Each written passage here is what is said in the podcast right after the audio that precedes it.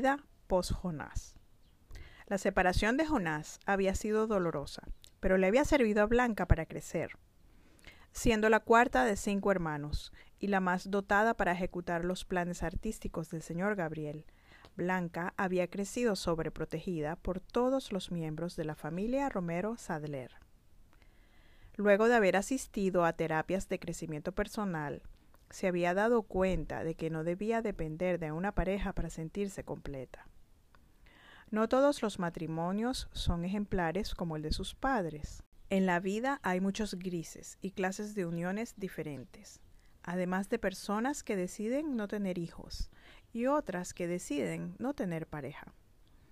En los talleres de crecimiento personal, Blanca aprendió que lo mejor que ella podía hacer por sus hijos era sentirse plena, sonreír y ser feliz de nuevo. Así se enfocó en la pintura, pero ya no solo como un medio para expresar su tristeza o sus pequeñas alegrías, salir superando su frustración por la relación fallida, sino como una forma de plasmar su verdadero ser.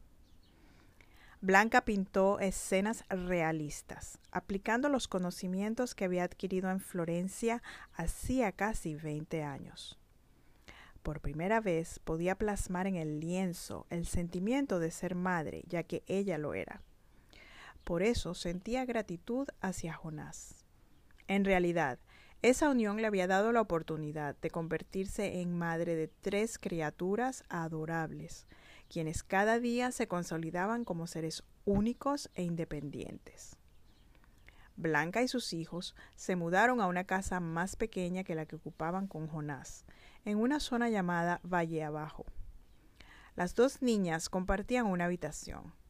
Jonas Manuel ocupaba la más pequeña y Blanca ocupaba la habitación principal.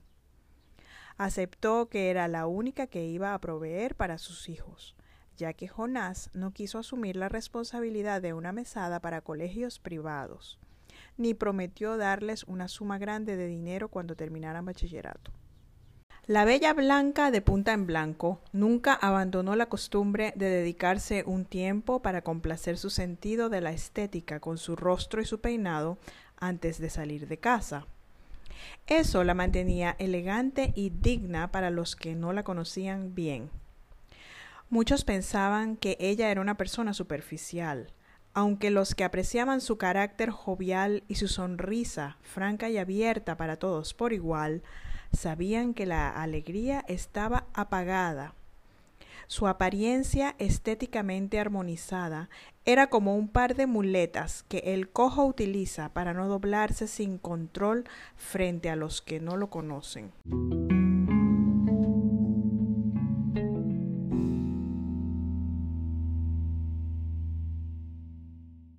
Elena le decía que se comiera su comidita y se colocara su cremita. Era un dicho que había escuchado a la vecina del apartamento de enfrente al de ellos en el Oriana 2 sin comprenderlo mucho, hasta que le tocó a su amiga Blanca ser rechazada por el esposo. Para Blanca, la comidita incluía su ser interior, aquel que el doctor no puede palpar cuando vamos a consulta, pero que todos sentimos. Ella no provenía de una familia religiosa, pero siempre tenía presente lo que le inculcaron en el Juan 23 todos tenemos una madre en el cielo que nos protege y que sufrió al ver morir a su hijo una muerte de cruz. Ella sabía que esa madre buena la podía consolar y se visualizaba recostada en su regazo recibiendo caricias en un rostro limpio.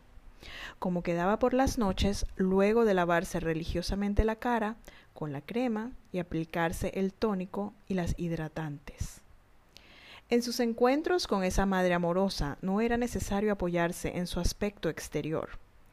Blanca podía colocar las muletas de la apariencia a un lado y dejaba caer todo el peso de su alma adolorida sobre su regazo, como cae un cuerpo herido sobre una suave y acogedora cama. Así, Blanca usaba su ritual de limpiar la cara por las noches como una terapia para dejar aflorar sus sentimientos más sinceros. Si era rabia, se daba permiso para gruñir. Le explicaba a su imagen reflejada en el espejo que ella comprendía por qué estaba brava, que aunque no era bueno para la salud, Era bueno admitir el sentimiento para dejarlo fluir. Respiraba profundo y expiraba enojo. Luego se bañaba con agua fría para ayudar a enfriar su espíritu caliente. De igual manera, enfrentaba otros sentimientos que emergían solo por las noches, cuando Blanca compartía con su Madre Celestial, una vez que el rostro estaba libre de correctores superficiales. Cuando se sentía decaer demasiado, se iba para el lago a la mañana siguiente. La brisa fresca, con olor a cuerpo de agua dulce, la llenaba de alguna manera con una energía que le recargaba las baterías para continuar con su rutina de pintura, pilates, meditación, alimentación sana y deberes maternales sin pizca de resentimiento. A veces era difícil no encontrar semejanzas entre algunos comportamientos de sus hijos y del padre le recordaban que Jonás había decidido salir de sus vidas y que nada de lo que ella hizo durante doce años fue suficiente para lograr envejecer junto a ese hombre tan compatible en apariencia y el cual la podía satisfacer de tantas maneras. Era un reto, sobre todo a medida que los niños crecían, no achacar sus fallas a la herencia paterna. Blanca debía asegurar de sanar todas las heridas que la separación de Jonás le había dejado, para poder amar a sus hijos a plenitud, como ellos y ella lo merecían.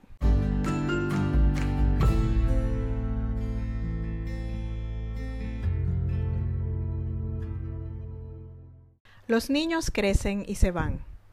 Para cuando Blanca terminó las terapias en el 2010, ya los gemelos tenían 13 años habían entrado en el periodo de la adolescencia. Tres años después que Jonas abandonó el hogar, dos años después de mudarse a Valle Abajo y un montón de lienzos con pinturas realistas más tarde, Blanca y sus hijos habían encontrado paz en su nueva vida. Ahora solo quedaba respirar profundo y ayudarlos a prepararse para la elección de la carrera a estudiar, cuál actividad extracurricular había que abandonar y cuánta libertad de movimiento les iba a otorgar a Jonás Manuel y a Blanca Esperanza. Era natural que quisieran pasar más tiempo fuera de casa, con sus amigos, frente a las pantallas, en fiestas, clubes o en excursiones de fin de semana. El asunto de la inseguridad había crecido a proporciones alarmantes. Ya no se podía confiar en salir después que oscureciera. Lamentablemente, los mismos niños habían crecido muy conscientes del peligro, puesto que habían sido despojados de sus instrumentos musicales una tarde mientras esperaban a Jonás en el estacionamiento de la sede de la orquesta para que los llevara a casa. Jonás Manuel se había dedicado al fagot y Blanca Esperanza al violín. Penélope había decidido ser bailarina. Era delgada y esbelta y prefería la actividad física. Le gustaba moverse al ritmo de la música clásica, ya que desde antes de nacer sus padres la inundaron con sinfonías y conciertos de los más aclamados compositores de todos los tiempos. Además, su papá era chelista y compositor, pero ella no quería hacer música. Quería disfrutar embelleciendo su delicada figura con el tutú, de acuerdo al papel que le tocara desempeñar. Así fue como ingresó al ballet infantil de Golencia cuando apenas tenía cinco años. Para cuando los gemelos entraban en la adolescencia, Penélope había cumplido ya sus diez años. A pesar de su corta edad, era una bailarina juvenil experimentada y servía de instructora a las niñas que ingresaban al ballet infantil de seis y siete años. A Penélope le tocó crecer prematuramente. No era que sus padres se lo exigían, pero siendo la menor, siempre copiaba a sus hermanos mayores. Así que pasó directo a los juegos propios de niños de 3 a 4 años cuando tuvo uso de razón. En vez de jugar con el cubo blando de colores y secciones en blanco y negro propio de niños de meses, lo hacía con las muñecas de Blanca Esperanza y los carros a control remoto de Jonas Manuel. Lo único en lo que todos eran muy cuidadosos era en no darle juguetes muy pequeños como piezas de Lego que pudieran atravesárseles en la garganta. Además, los cambios generados por la separación, de haber vivido siempre en una casa a comenzar a pasar algunas noches en la de la abuela Hortensia y luego tener dos cuartos, uno en la de mamá y otro en la de papá, eran situaciones a las que no todos los niños debían enfrentarse. Penélope y los gemelos no perdían su carácter jovial ni sus ganas de aprender y de divertirse. Eso era algo que mostraba que Blanca y Jonás estaban haciendo algo bien, aunque estuviesen separados. Parecía que el divorcio había sido la mejor opción para todos. Habían logrado mantener empleada a Rosarito, quien representaba la niñera constante en la vida de los niños. Jonás sentía que con la compañía de Rosarito, Blanca podría enfrentar cualquier, cualquier reto en su nueva casa. Una vez que Blanca salió de su asombro por el abandono, aparentemente sin titubeos, de Jonás, se alegró por disponer de más tiempo para desarrollar su faceta de pintora. Además, gozaba de varias noches a la semana en las que podía comportarse como una mujer soltera de nuevo, ya que la casa se quedaba sin niños y la responsabilidad de buscarlos, cuidarlos y darles de comer recaía por completo sobre Jonás. Los niños asistieron al Juan 23 como Blanca. Allí recibieron una muy buena educación, y Blanca sabía que se reunirían con otros jóvenes de familias con principios similares a los de ella. Aunque en esa época ya había que tener mucho cuidado con las familias de los niños que asistían a colegios privados. Había muchos partidarios de la revolución que se habían enriquecido fácilmente cobrando comisiones para otorgar los nuevos permisos requeridos a empresarios tradicionales que suplían de alimentos, muebles, ropa y otros productos básicos al país entero. La política que los Romeros Adler tanto evitaron estaba afectando a un gran número de sus amistades y conocidos no era solo la exagerada burocracia impuesta por un Estado controlador. La inseguridad estimulada por mensajes de odio del famoso comandante, a quien muchos consideraban carismático, pero que a Blanca nunca le gustó, solo servía para que las personas vivieran cada día más angustiadas y estresadas. Muchos de los contemporáneos de Blanca habían decidido irse del país hacia el norte, en busca de mejores condiciones de vida para sus familias. Realmente formar adolescentes en una ciudad y en un país en donde no se podía andar por la calle después de la puesta del sol era un problema grave. Los gemelos eran bastante obedientes y habían llegado a un acuerdo con sus padres de quedarse hasta tarde con sus amigos solo si iban a estar en alguna de sus casas y si se quedarían a dormir allí. Al menos Blanca conocía a todos los padres de los amigos de sus hijos, por haber vivido toda su vida en Golencia y haber asistido al Juan 23 desde la primaria.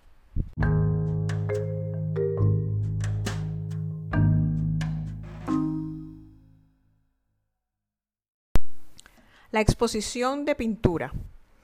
El día soñado por el señor Gabriel al fin llegó su niña Blanca había completado una serie de cuadros para exponer en la galería de arte más prestigiosa de Golencia. Blanca había trabajado con ellos muchas veces por su rol de relacionista pública con diversas empresas, así que no fue nada difícil conseguir el local para mostrar al mundo el fruto de su trabajo artístico. Blanca había dividido su exposición en períodos que correspondían con su evolución post-Jonás. Período oscuro, período a media luz y período brillante. Así se sentía Blanca Graciela a comienzos del 2011, brillando con luz propia. Los gemelos tenían casi 14 años y Penélope había cumplido ya los 11. El día que Blanca cumplió 45 años, inauguró su primera exposición. Se preparó con el mismo esmero que se había preparado 16 años antes, aquel diciembre de 1995, para su boda con Jonás. Miguel Ángel se había encargado de arreglarle el cabello solo que esta vez no le colocaría la tiara de la abuela María Corina, sino un mechón de su mismo cabello con mechitas, rodeando el moño cebolla en la parte central de su cabeza. Angélica María se había ido del país a maquillar en Milano, así que no le quedó sino usar los servicios de la nueva socia de Miguel Ángel, una joven innovadora que sabía muy bien crear el efecto que Blanca deseaba para la noche. Blanca invitó a Félix Ricardo y a su esposa Ernestina, como muestra de que no eran responsables por el desenlace de su historia de amor, que había comenzado durante la boda de ambos. Monsieur Rouleau estaba entre los invitados de honor. Habían pasado 38 años desde que Blanca y Elena comenzaron a asistir a sus clases de pintura en su estudio cerca de Loriana II. Pero a sus 76 años, Monsieur Rouleau disfrutó mucho este reconocimiento por una de sus primeras alumnas en este país tropical que había hecho suyo. A pesar de las dificultades para alguien de su edad, Monsieur Rouleau no cambiaba Golencia por París, ni que el mismo Lenin regresara de ultratumba a gobernarla. Blanca estaba radiante. Sentía la misma ilusión que el día en que comenzó lo que ella creía sería su cuento de hadas. Una vez que superó el que este cuento había concluido, se dedicó a buscar el verdadero. Sentía que iba por buen camino. Esta vez su felicidad dependía solo de ella y de su habilidad para expresar sobre el lienzo su verdadero sentir. A la exposición asistieron también todas las mosqueteras, amigos del Juan 23 que se habían reencontrado con Blanca, ahora como padres de los amigos de sus hijos, y personas de sus antiguos trabajos y de los talleres de crecimiento personal a los que había asistido hasta el año anterior. Por supuesto que sus padres estaban allí. Era un placer tenerlos entre el público y poder ver la expresión de orgullo del señor Gabriel. La exposición quedó casi que mejor que la recepción de su boda con Jonás. Félix había conseguido que un trío de jazz tocara en vivo mientras los invitados recorrían la sala de exposición una vez que escucharon el discurso de Monsieur Rouleau sobre la pintura como forma de expresar nuestra verdad interior. Y Blanca tuvo la oportunidad de responder el discurso de su padre del día de su boda. Le dio las gracias por siempre haber creído en ella y por haber apoyado todas las iniciativas que la habían convertido en la artista que se presentaba al público esa noche. Recordó sus primeras pinceladas en la casa con Elena Isabel, su comadre y querida amiga, venida especialmente desde Houston para la ocasión.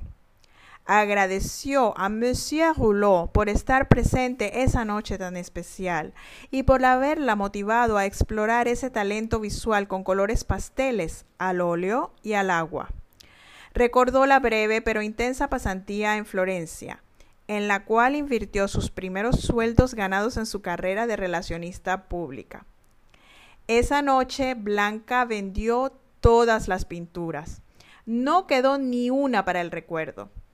Ese fabuloso resultado le dio la confianza y el ánimo para seguir pintando con más entusiasmo, al tener la certeza de que sus obras no eran solo terapéuticas, sino también generadoras de ingresos que le permitirían asegurarse un futuro sin restricciones para ella y para sus hijos.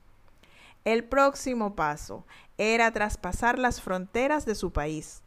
Comenzó por los países vecinos, en donde vivían muchos conocidos que habían emigrado en busca de condiciones más estables tanto en lo económico como en lo social.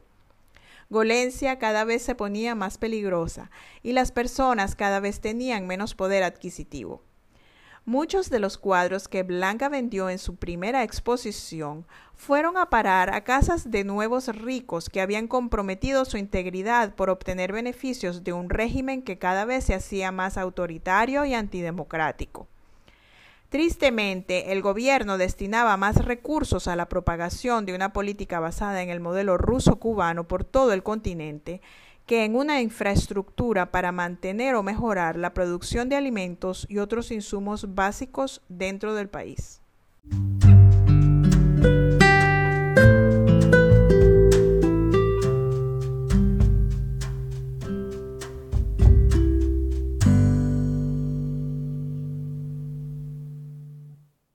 La historia de Blanca es parte de una serie de cuatro libros en donde se narran algunos hechos de la vida de cuatro amigas que se conocen desde la infancia.